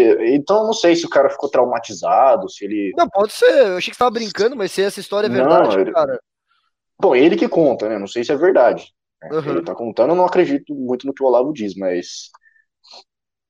É, ele conta essas coisas aí, então eu não, não sei exatamente se é um trauma psicológico do cara ou se ele simplesmente está viajando na, na, na, filosofia que ele inventou lá e, e tirando umas conclusões é, bizarras como essa daí. E não é, não, você acompanhar o Olavo, você vai ver que isso aí é, é uma das coisas só. É uma das coisas só. Ele, ele só tira conclusão bizarra, cara. Inclusive, ele pega textos de, de, de uns caras e consegue deturpar completamente o que os caras falaram. Né? Porque não, não dá nem para saber se é desonestidade do cara, se ele tá com problema, não, não sei. O Olavo é, é uma máquina de desinformação, é uma máquina de é, pseudofilosofia, né? O Russo, olha esse comentário aqui. O cara é, é, comentou assim: ontem mesmo eu tava debatendo com um ANCAP e o cara tava legitimando a gravidez da menina com a ética ropiana. Tomar no cu. Esse negócio de ética ropiana, velho, que raiva que eu tenho desse negócio, cara. É, é a maior desgraça, porque eles, eles, eles a, a, partir dessa ética ropiana, eles conseguem, como é que fala, justificar os maiores absurdos, assim. Então, por exemplo, segundo essa ética e segundo Rothbard também, né, que é o autor da, da, da Bíblia ANCAP, né, que é o, o, eu até tenho aqui esse livro, é o Manifesto Libertário, acho que chama, né, é, a partir da lógica deles, presume-se que você pode, que é eticamente válido ou, ou, permitido você deixar seu filho passar fome, por exemplo, ou qualquer coisa, mutilar, fazer o que você quiser, porque os filhos são propriedade dos pais. Né. E isso é, é um aquele erro. negócio, aquele negócio lá, tipo, ah, o, o marido, o vizinho tá espancando a esposa. Mas se ele não pisar no teu gramado, tu não pode fazer nada. é, tipo... Nesse caso, eu acho que eles nem, nem falaram, porque assim, a esposa ela tem autonomia sobre a, a, própria vontade, o próprio corpo, então ele estaria ferindo o PNA, né? O pacto de não agressão que eles falam. Só que no caso da criança. É o conceito de autopropriedade mesmo. É, autopropriedade. Só que no caso da criança, não, porque a criança não pode ser propriedade de si mesma, porque ela é propriedade dos pais. Né? Como ela é propriedade dos pais, pode ser feito tudo com ela. O que o pai quiser. Se o pai quiser deixar ela definhando num quarto lá passando fome, fome pode. Né? Então, olha o cara que vocês seguem, pelo amor de Deus, né? Pega o Não, isso aí é, é, justamente você ter o corpo do ser humano como uma propriedade, que já é o primeiro erro dos caras. Porque é o seguinte, é, você tem uma autopropriedade de si mesmo. Caralho, é, não, isso não é faz sentido, velho. Isso é outro debate, é outra parada. Você tá, você tá pressupondo um dualismo aí que você tem que provar para mim que existe ali uma, uma divisão entre um, uma, sei lá, uma mente e um, um, corpo, e aí, e aí sim um se apropriar do outro, como que se dá essa apropriação? É um debate que não faz o menor sentido, mas a partir disso que os caras começam a justificar essas coisas aí, começam a justificar pedofilia. É, é esse é o problema. É, tem as pessoas que, que acreditam nisso e tal, é, estudam ali com uma boa vontade, né? Mas tem gente que começa a pegar esse negócio e faz a, as teorias bizarras, as teorias realmente nojentas, cara, nojentas. Eu vou deixar o Linardi falar.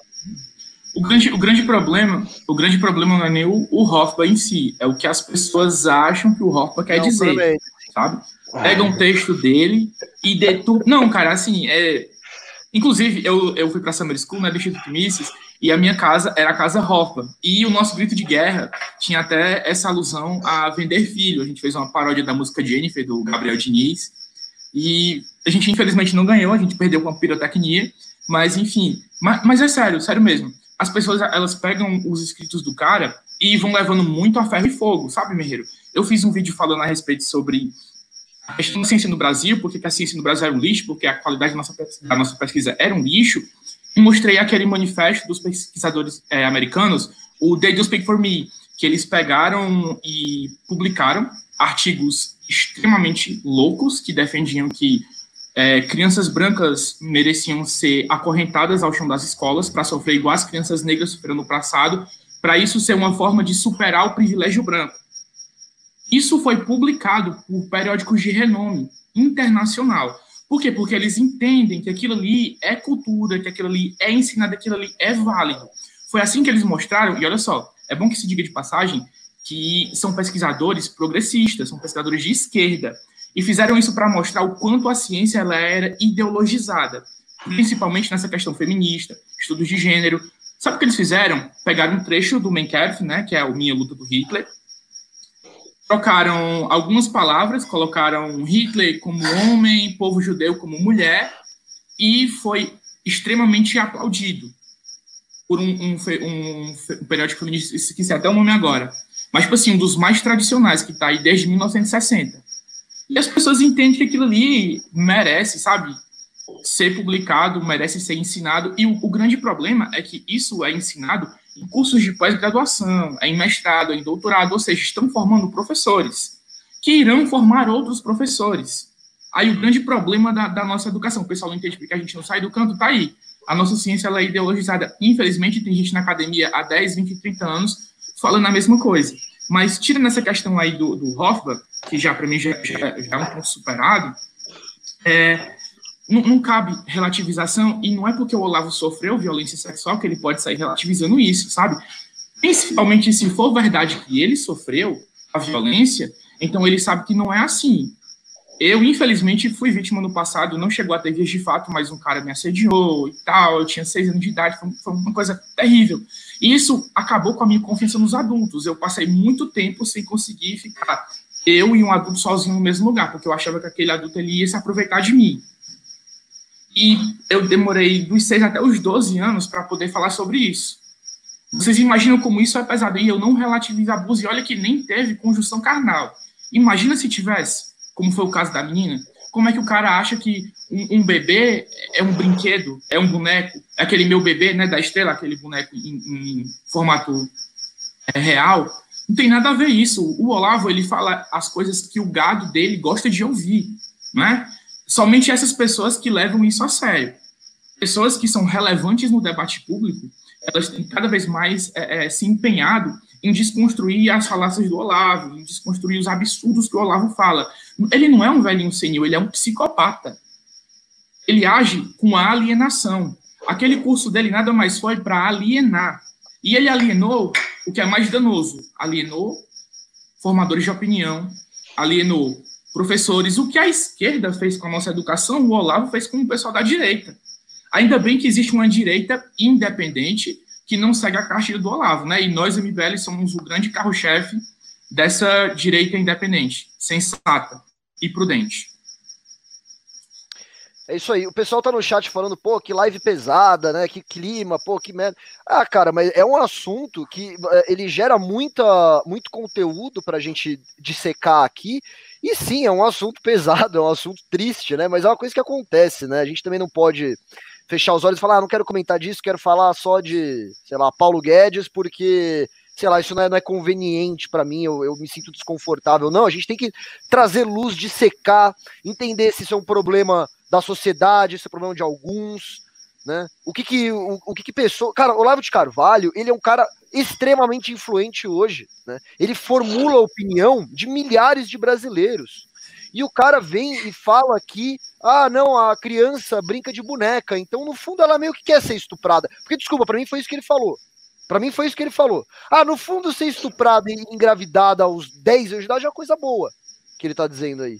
E o que mais me choca é que esse áudio, até onde eu sei, eu posso estar errado, mas até onde eu sei, esse áudio só veio à luz, né, só veio à tona agora. Ele falou isso lá em 2009. Então, quantas pessoas não ouviram isso lá em 2009 e falaram, ah, ok, beleza. E tipo assim, e, e não, não, se revoltaram, porque isso não foi levado para frente, não, não virou polêmica e tal. Foram várias pessoas que ouviram isso e acharam uma opinião aceitável. Acharam algo razoável. Né? Isso é muito triste, isso é muito bizarro, né? Mas tudo bem, é, é, é, é realmente um assunto necessário. Pessoal, a gente Pelo vai mudar. tem um grilo para desconstruir, né? Aliás, para descontrair é, o clima. O pessoal está falando aqui, ó, opinião do Olavo é o sinal de maior que e o grilo. Aliás, a, do grilo é maior que, que a do Olavo. É menor. A do grilo é maior que o Olavo, isso. Pessoal, então, mas de qualquer forma a gente vai já mudar, né? Que a gente foi, pô, foi uma hora e dez só falando desse tema, né? Mudando mini temas, mas falando de um tema só, basicamente. A já consegui comentar brevemente com vocês, antes de acabar o programa, sobre Paulo Roberto Nunes Guedes, né? o nosso ministro da Economia, inclusive, lembrando a vocês que ontem saiu o meu vídeo quem é Paulo Guedes, aquele vídeo com, com, a tela verde no fundo lá que vocês adoram tal. Saiu o vídeo no canal do MBL, então deem uma força lá, vamos lá, dê o like, é, é, faz um comentáriozinho falando como eu sou lindo e maravilhoso para melhorar a, o algoritmo do canal que a gente está precisando de visualização. Vamos lá então. É, demissão de Paulo Guedes já está assinada, olha só. Os dias do ministro Paulo Guedes, o nosso ministro da Economia, no governo Jair Bolsonaro estão se esgotando. Uma fonte consultada pelo MBL News afirmou que a demissão do ministro está encaminhada e o presidente da República espera apenas um desgaste maior do seu posto Ipiranga para justificar uma exoneração. Abre aspas para que a fonte ouvida pela MBL News disse que eu não escrevi isso, tá, gente? É, o Paulo Guedes está quase fora. O presidente já assinou a demissão e está esperando o momento certo para usar. Na semana passada, após o anúncio das demissões de Paulo Webel, que é o ex-secretário da desburocratização, e Salim Matar, ex-secretário da desestatização da pasta, Guedes ficou inconformado e culpou o presidente pela debandada do ministério. Em contrapartida, nessa segunda-feira, dia 17, o presidente Bolsonaro usou as redes sociais para tentar afastar rumores de uma possível demissão do seu posto Ipiranga. Uh, e aí, recentemente, aí o Bolsonaro disse, né? Recentemente, eu digo, depois dessa notícia, o Bolsonaro chegou a falar que não, não, nós chegamos juntos e sairemos juntos, né? A gente vai ficar até o final. E tentou desmentir aí a, a, é, que haveria uma treta entre ele e o Paulo Guedes, né? Assim, vamos combinar, né? Que todas as demissões dos ministros do Bolsonaro, Mandetta, Tais, é, Mandetta não, mas o Tais, o Moro, né? O, quem mais? Enfim, diversos outros ministros foram demitidos. Tinha esse papo. O Weintraub, né? Não, não vai sair, não vai sair. Imagina, vocês estão soltando fake news. Tá tudo bem aqui. Ah, não sei o que. É sempre a mesma história, tá? Com o Paulo Guedes pode ser a mesma coisa e ele vai acabar saindo, ou pode ser que não. Pode ser que ele realmente vai ficar aí no governo. Quem vai responder isso para mim, quem vai conjecturar aí, são vocês. Vamos começar então com o Matheus Linardi. Como é que você vê aí a saída do Paulo Guedes do governo. Você acha que vai acontecer, Linardi? A saída do Paulinho Gogó, né? Porque, tipo assim, ele não fez nada, só contou história. Quem lembra aí, eu vou zerar o déficit em um ano. Né? Eu vou privatizar tudo. Depois mudou, né? De tudo saiu para quatro estatais. E até agora nem o anúncio saiu. Mas, enfim, cara, é, já era esperado por todo mundo aqui, a gente já cogitava isso há muito tempo, que o Paulo Guedes ele não ia aguentar um dos responsáveis por colocar o Paulo Guedes lá é, foi o Hélio Beltrão, e o Hélio Beltrão ficou profundamente sentido com a saída do Paulo Webel e do Salim Matar, e o clima foi muito pesado da, sa da saída dos dois, a gente viu aí na imprensa como foi, foi a, a gritaria mesmo, em reunião presidencial, né, ao estilo daquela que teve lá com o Moro. Então, é, fazer o quê, né, é, é do jogo, nenhum ministro da, da Fazenda durou para sempre, e é só esperar que chamem o Meirelles, né? Eu, eu, tenho certeza que ele não vai se chamar, mas é, não é apenas o meu desejo, é o desejo da esplanada dos ministérios, que desde quando o Paulo Guedes começou a fracassar, e eu vou aqui botar o dedo na ferida, não foi só na agenda que ele prometeu, foi na agenda de combate ao Covid e na agenda do pós-Covid, porque são as decisões que são tomadas durante esse inteirinho que vão determinar como vai ser a nossa vida lá no futuro, como é que vai ser o nosso pós-Covid. Infelizmente, o ministro está falhando bastante. Infelizmente, não há é, um respeito do governo. Falaram que ah, vocês estão desatualizados. O Bolsonaro disse que ia respeitar o teto. Bolsonaro sempre pediu autorização para furar o teto. E vai pedir de novo, né? Porque vai criar o tal do Renda Brasil e tem um buraco fiscal. Essa reforma tributária não foi para reduzir a alíquota, foi para simplificar o sistema e manter a arrecadação no patamar de 2019, porque ela caiu de forma brutal. Se ela caiu de forma brutal, estão aumentando a alíquota para poder segurar no patamar de 2019. A gente não pode dar uma de louquinho e achar que ah, a reforma tributária finalmente saiu. Não. Vai estudar para ver o que a gente está lá.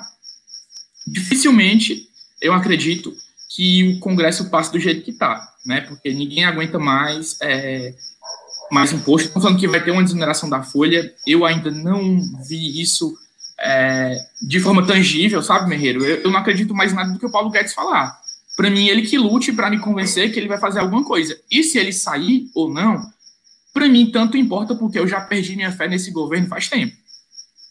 Eu só quero que quem entre no lugar dele, pelo amor de Deus, não invente uma agenda extremamente desenvolvimentista.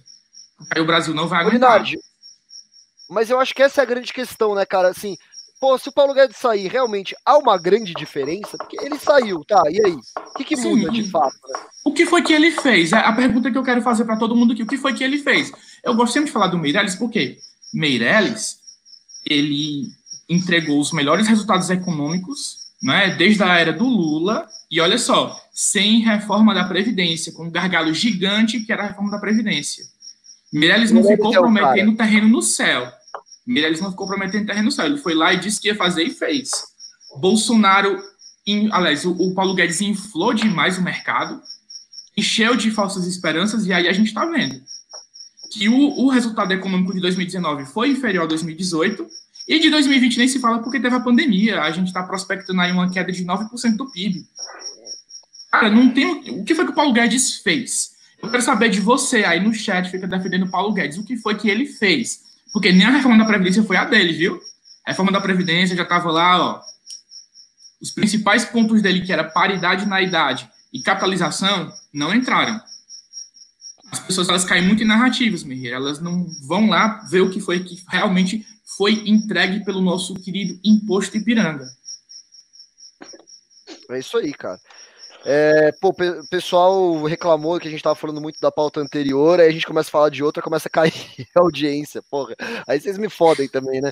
Vamos lá, cadê o like na live? Tem aí umas 60 pessoas que estão vendo e não deram like. Não se esqueçam de dar o like nessa live que precisamos, tá? Israel Russo, manda bala aí, cara. Paulo Guedes vai sair do governo, não vai sair, ou foda-se, não importa. Por mim, o Bolsonaro pode manter ministro interino da economia por três meses, que eu, não vai fazer diferença. Vamos lá. O que, que, você acha? 60 likes? Então tá, peraí. Eu vou falar só quando chegar em 300. Tô esperando. vai demorar um pouquinho. De, deixa, deixa o grilo tocando. Cara, é... é o seguinte. Isso aí que que a gente ouviu aí, não foi eu que peguei esse, esse comentário, é de Palaciano, tá? É de, eu sei quem que é, mas eu não, não foi eu que peguei. Mas quando começa a acontecer isso, quando começa esses rumores a, a, a rodar ali no, no, Palácio do Planalto, na esplanada dos ministérios, na, no Congresso, evidente que muita gente vai começar a falar esse tipo de coisa. Né? Evidente que muita gente vai dar esses furos para jornalista, vai falar da demissão e tal mas eu acho que é, não vai ser tão cedo assim. Eu acho que pelo menos até dezembro o, o, o Guedes sai, mas por enquanto é, ele está conseguindo segurar as pontas. Ele fez uma, ele fez algumas reuniões com o Bolsonaro, na verdade, né? e parece que em uma delas, né, disseram aí que ele tratou o seguinte: é, tem o teto de gastos, né, que é o principal embate ali que, na minha opinião, é, é a válvula de escape do, do Guedes, como já expliquei nas, live, nas lives anteriores. E o, o Paulo Guedes está dizendo o seguinte: você não pode furar esse teto porque você vai para a zona arriscada do impeachment. É, a única vez que ele pode furar o teto, que o Bolsonaro pode furar o teto, é para fazer qualquer tipo de obra que seja relacionada ao combate ao coronavírus, ao combate à pandemia do coronavírus. E o Bolsonaro não quer fazer isso. Ele quer fazer obras que não estão relacionadas com isso, porque ele quer ir lá no Nordeste, quer ir lá nas cidades do Nordeste, fazer inauguração de obras para sentir o calor do povo, para sentir o apoio subindo. Né? Só... e aí, o Paulo Guedes fala o seguinte: então, deixa isso para 2021. Você já está com a popularidade subindo agora com o auxílio emergencial com o auxílio emergencial, que foi o seguinte: ele queria fazer 200 reais, o Congresso foi lá, aumentou para 500, né, aumentou para 600, e aí o governo estava meio com o pé atrás, queria 500, e de última hora, o, o Bolsonaro ligou para o Major Vitor Hugo, que era, que era o líder da Câmara ali, e falou: não, vamos passar os 600. E aí ele toma os créditos para ele, como se ele tivesse passado 600 reais. E aí ele pega ali e fala, não, eu trouxe os 600 reais para a população que está carente aí nessa pandemia. E isso aí aumentou deveras a popularidade do Bolsonaro, e a conversa do Paulo Guedes é justamente essa. Tua popularidade aumentou, a reprovação caiu, Você já está muito mais tranquilo, está estável, então não precisa se preocupar com obra agora, deixa para 2021. Ou seja, Paulo Guedes, ministro liberal, eleito para enxugar o Estado, eleito para diminuir impostos, eleito para privatizar estatais. O que, que ele faz? Ele apoia o subsídio, né, que vai se tornar o Renda Brasil posteriormente, e ao invés de, de, de se colocar contra programa pró-Brasil, colocar, se colocar contra programas desenvolvimentistas, como liberal que ele deveria ser, ele diz: não, deixa isso para 2021 para você não furar o teto de gastos. Né, agora você já conseguiu sua popularidade. Então, o Paulo Guedes, como eu sempre disse aqui, ele não está preocupado com agenda liberal, bosta nenhuma. Paulo Guedes está preocupado com reeleição de Bolsonaro. Pode ser porque ele acredita que vai conseguir implementar um plano liberal no segundo mandato. Eu não acredito muito nisso. Mas toda a mudança que aconteceu, de fato, foi como o Linardi trouxe, foi após a saída de Paulo, Paulo Webel né, e do Salim Matar, que isso, para o mercado, foi um tiro muito forte. Né, foi um golpe muito forte. E o Paulo Guedes ficou, ele ficou sentido, ele ficou com medo disso, até por isso ele vai na coletiva da CNN ali e fala, tenta jogar a culpa no governo e tenta criar uma válvula de escape. Mas é, é como eu trouxe ontem no, no MBL News, eu escrevi uma coluna, os novos planos de Bolsonaro não incluem Paulo Guedes, porque a agenda liberal de Paulo Guedes não, não faz parte disso daí. Né? Existe a possibilidade de o Roberto Campos entrar no governo, né, no lugar do Paulo Guedes, Roberto Campos Neto, e essa agenda vai continuar. Porque essa agenda foi justamente o que aumentou a popularidade de Jair Bolsonaro. Olha só, tem uns dados aqui interessantes. Bahia, Pará, Maranhão, Paraíba, Piauí, Amazonas, Alagoas, Sergipe, Acre e Amapá. Esses 10 estados do Norte e Nordeste tiveram a, a Bolsa Família superando carteira de trabalho. Ou seja, o subsídio em Norte e Nordeste, o subsídio estatal, é gigantesco. É gigantesco. A população carente lá realmente depende disso. E eles não pensam muito em ideologia, em liberalismo, porque estão preocupados com, com a comida na mesa, estão preocupados com os filhos. Então, quando vem esse tipo de, de ajuda, esse é o pensamento. E o Bolsonaro está sendo extremamente inteligente agora, né, no momento.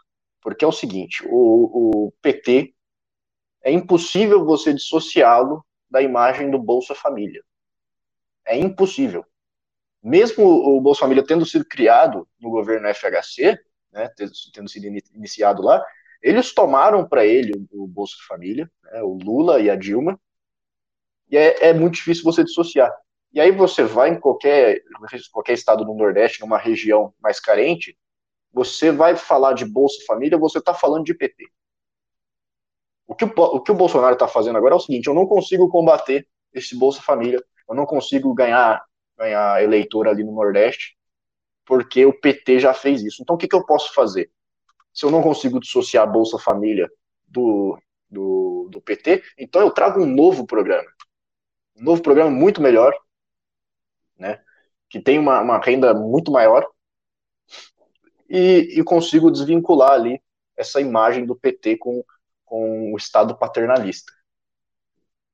E olha só, começa então uma disputa entre PT e Bolsonaro para ver quem é mais quem é mais populista, porque o PT ele já está pensando num projeto para reestruturar o Brasil e para colocar um novo Bolsa Família, é o, seria, seria um, o Super Bolsa Família, que é justamente para entrar ali na disputa com o Bolsonaro. E até, é até um pouco deprimente você ver o, o partido que destruiu o país, destruiu a economia brasileira, querendo falar de reestruturar o país e reconstruir a economia brasileira. Né? Mas, fora isso, o Bolsonaro vem por esse caminho, que eu acho que é um caminho que não vai funcionar, é um caminho que não vai dar certo, porque eu sempre trouxe aqui o Brasil não tem economia para fazer esse tipo de subsídio, para manter esse populismo, essas políticas lulistas que o Bolsonaro quer manter. Então, por quanto tempo ele vai conseguir manter a renda mínima, a gente não sabe. Mas o fato é que o, Getúlio, eu li Getúlio Vargas aqui, o Paulo Guedes, ele não vai permanecer tanto tempo assim, porque tudo que está acontecendo vai de encontro com a agenda liberal, que ele já perdeu muito cacife político, ele já perdeu muita popularidade no mercado, justamente por causa de saídas de Paulo Weber, por causa de saídas de Mansueto e também de, de Salim Matar. Então, no final das contas, é, nós elegemos um cara para diminuir o Estado, para combater a corrupção, e nada disso vai acontecer. Tudo virou uma piada, uma guerrinha? Virou uma, uma disputa política, e o Bolsonaro, no final das contas, ele usa o aparato estatal para se assegurar, para se aproximar do centrão, para ter estabilidade política, e a gente, no final, só perde com isso, porque é, nenhuma da, das propostas que a gente estava tão animado em 2018 para conseguir passar estão sendo efetivas. Embora o, muita, muita gente no Congresso esteja fazendo um ótimo trabalho, né, conseguiram passar finalmente, por exemplo, o marco do saneamento legal, né, saneamento básico. É, não sei como vai ser a reforma tributária a partir de agora, mas eu não teria esperanças de vir uma reforma que vai diminuir a carga. Né? Infelizmente, o governo ele só dá sinais de que a carga vai aumentar, de que a arrecadação deve aumentar, porque ele tem que ter dinheiro para fazer o populismo dele. É isso aí, o auxílio emergencial não vai se pagar sozinho, não. Como é que vai ser? Né? Como é que vai. Quem vai bancar o plano desenvolvimentista do Jair Bolsonaro? Né? Será aumento de impostos? Possível, né? O Paulo Guedes fala aumentar imposto. Será impressão de papel, impressão de moeda? Pode ser também. A gente sabe os resultados desastrosos que isso traz para a economia. Pode ser corte de gastos? Não, não pode ser corte de gastos. Porque isso é bom demais para acontecer no governo Bolsonaro. E ele já disse que reforma administrativa é ruim para reeleição, né? Reforma administrativa que seria o maior corte de gastos possível. Foi o que eu disse, fazer, né? Esquece, né? Para você ter apoio então, para reforma administrativa ou para você ter apoio para privatização, você precisa do Congresso, você precisa do, da, da Câmara. E o Bolsonaro, que tinha uma base e rachou, ele vai buscar esse apoio no Centrão, comprando o Centrão. E o Centrão e o Centrão é justamente quem não Esse vai desgraçado. permitir que os privilégios deles que estão é, ameaçados pela reforma administrativa e a privatização aconteçam. Então, pode desistir disso, cara. Não vai acontecer. Esse desgraçado tinha. Ele, levou o quê? Ele levou o quê? Uns 50 deputados do PSL junto com ele? Foi Ele elegeu muita gente do PSL. O PSL tinha dois deputados. É, o PSL tinha dois antes do Bolsonaro. Era o Bolsonaro e do filho dele, sabe? Era um negócio ridículo, assim. Aí, 53. E o cara conseguiu brigar com todo mundo e perder todo o apoio. É um idiota. Ele é um idiota. É inacreditável. E agora tá querendo que voltar pro, pro PSL aí. É, Coisa que eu acho mesmo difícil. Com aqueles, mesmo com aqueles deputados, se, se, eles ainda tivessem do lado dele, acho que não ia rolar uma reforma administrativa, que eles são todos uns pilantra também, todos uns aproveitadores safados. Mas mesmo assim, pô, o cara conseguiu brigar com todo mundo. O que, que, ele, que você tá fazendo assim? O que, que, você, que você tá querendo dizer? Deus me livre do Bolsonaro vir pro PSL porque eu sou do partido, ah. né, cara? Aí se ele vier a situação para mim não fica muito boa. Mas é, falando aqui, o pessoal aqui no chat defendendo o Paulo Guedes, tem um, um, cara aqui que tá. Só falta lamber o saco. Cara, é o seguinte: reforma administrativa não vai sair, não querem reforma administrativa, não quiseram nem congelar o reajuste salarial anual acima da inflação dos servidores públicos. Isso já daria um fôlego gigante. Porque é muita gente. O pessoal diz assim: ah, não tem muito funcionário público. Vai olhar quantos tem, cara. Vai lá olhar. A segunda maior despesa do orçamento da União chama-se folha de pagamento. E só dos ativos, viu? Não estou falando dos inativos, só dos ativos. Quase 400 milhões de reais só com folha de pagamento. Então, se a gente tivesse. Aliás, 400 bilhões, foi mal. Se a gente tivesse um congelamento, daria um fôlego não congelou para todo mundo, congelou para as castas mais baixas, as castas mais altas se recusaram. Né? Os grupos de pressão, que é o que dá sustentabilidade política ao centrão, como o Russo falou, não quiseram é, brigar lá com, com, seus interesses. Porque sindicato tal não quer que seus funcionários. E eles pagam, né, eles financiam campanhas de deputados do Centrão. Então eles estão lá exatamente como isso, para lobby. Eles estão lá para o pessoal falar assim: ah, o Centrão não tem partido, realmente não tem partido. O Centrão vai nos seus próprios interesses, ou de quem pagar mais. Seja sindicato, seja grupo de, de pressão, seja grupo de sustentação política, ou seja um presidente que esteja à beira de um impeachment, né? Então, infelizmente é isso, não vai rolar, galera. Sinto muito acabar com a esperança de vocês, mas diminua aí a esperança. Isso aí, pessoal. O pessoal tá falando que tá muito grilado aqui. O Ale Gami falou, depois desse comentário eu tô grilado. Pois é, cara, tá grilado. Ai, no grilo tá sendo a estrela da live, cara. Eu tô achando que não, não, tá dando muita gente aí por causa do grilo. Pô, o Linardi falou assim, ele, ele chegou já na live todo feliz, falou, ó, cortei o cabelo, não vou mais falar que eu sou o Haddad. Pois é, não, vai dar meme hoje. Aí vem Ninguém vai me zoar, aí vem a porra do grilo. E eu acho que a porra do grilo, do grilo é em cima do teto, porque eles já procuraram tudo quanto foi lugar aqui e não acharam. Você não sabe. Não, e ele ficou, cara, parabéns pelo, pela presença. A gente, a live inteira, cara, desde que você ligou a câmera até agora, que a gente vai encerrar, aí, o bicho ainda tá aí, velho. Porra! Eu tô me fazendo de sonso, né? Tipo assim, eu tô caindo na brincadeira. Já que eu não posso vencê-lo, eu vou me juntar a ele. É, vou transformar o grilo num personagem da live. Isso aí é grilo ou é cigarro? Acho que é grilo, né? Cigarro é mais. Grilo. Formiga só trabalha porque não sabe cantar, né? Já dizia Raul Seixas. Falando aqui Bom, que o Grilo tá mostrando as reformas do governo. É, é isso, gente. Vamos. Vamos é, encerrar então. Matheus Linardi, por favor, seu, seu recadinho final. Eu tava doido pra falar a questão do Faquin, cara, porque eu vi lá que o Faquin falou que ai, é, o Lula devia ter participado das eleições de 2018 porque isso seria respeito ao império da lei. Como é que um cara que é ministro do Supremo Tribunal Federal fala que isso é respeitar o império da lei? Porque o império da lei todo mundo sabe o que é, é tratar iguais as pessoas perante a lei, não é? Ao que bate em Chico, bate em Francisco. Então, se um cara é condenado por um colegiado, seja ele Lula, seja ele prefeitinho do interior, cai na lei da ficha limpa, né? Tem que respeitar a lei, Faquinha. Você tem que tirar sua capinha de militante, porque o Faquinha era um notório militante petista quando ele foi indicado ao Supremo Tribunal Federal, viralizou, né? Ele em comício da Dilma gritando, é, Dilma lá e Lula cá, aquela porcaria toda. E parece que ele, ele ainda não saiu, sabe? O petismo saiu do governo, mas não saiu do Faquin. Isso complica muito. Isso sim, Faquin, prejudica o império da lei.